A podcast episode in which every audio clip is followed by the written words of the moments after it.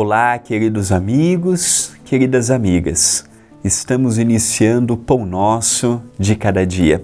Gratidão à TV A Caminho da Luz e ao Centro Espírita Perdão, Amor e Caridade, o CEPAC.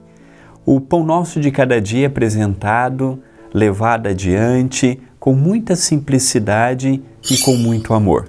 Não estamos aqui com o objetivo de demonstrar uma superioridade, ou de demonstrar um pretenso conhecimento. Muito pelo contrário, não tenho nem conhecimento morais e nem conhecimentos intelectuais, mas aqui me encontro com muita humildade.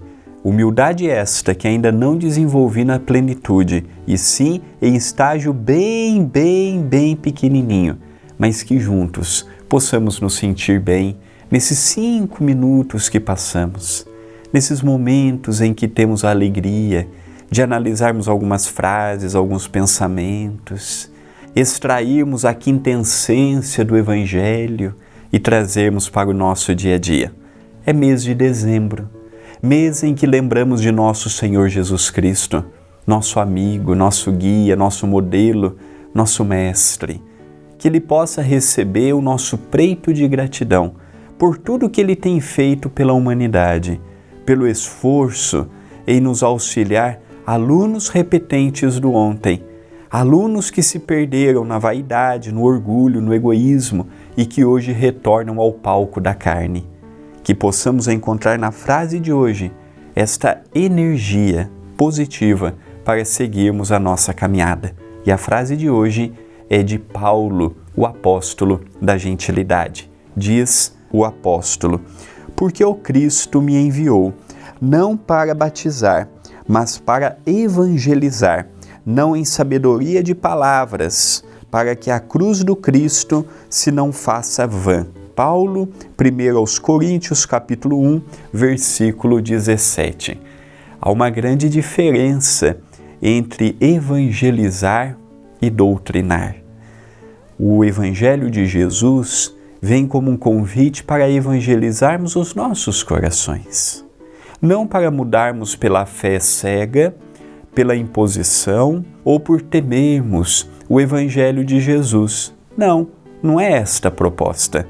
A proposta é que nós gradativamente possamos ir vendo a lógica e o fundamento que os ensinos do Mestre nos têm e gradativamente irmos lançando fora aqueles sentimentos que tanto nos prende ainda ao nosso passado quando Paulo nos fala, use a palavra, mas não apenas a palavra, mais importante para ensinar os ensinos de Jesus, mais importante do que as palavras, são os gestos e as atitudes.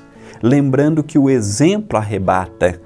Um programa, uma palestra, até mesmo um livro, poderá sair da nossa mente com o tempo, mas um exemplo quando profundamente exercido com amor, pode tocar de tal modo num coração e aquilo se a chama para seguirmos a nossa caminhada. Palavras são muito belas, livros podem ser muito instrutivos, os programas por uma web podem ser realizados com muito carinho, mas nada substitui aquele conhecimento das vivências. O que fez Jesus ser tão grande? O que fez os grandes homens e as grandes mulheres serem tão grandes em todas as épocas da humanidade? Não foi o conhecimento que eles tinham, mas a vivência, a prática diária do que eles ensinavam. Essa é a diferença para mim. Às vezes eu tenho até um pouco de conhecimento, mas me falta aquele combustível para viver um mandato de amor, um mandato de caridade, um mandato de perdão, um mandato de renúncia. Então o Evangelho veio para evangelizar os nossos sentimentos, mas não a força, não pela imposição, e sim por vermos lógica. Olha que interessante, tem sentido tem fundamento, vai me ajudar. Esta é uma mensagem de reflexão. Pensemos nisto, mas pensemos agora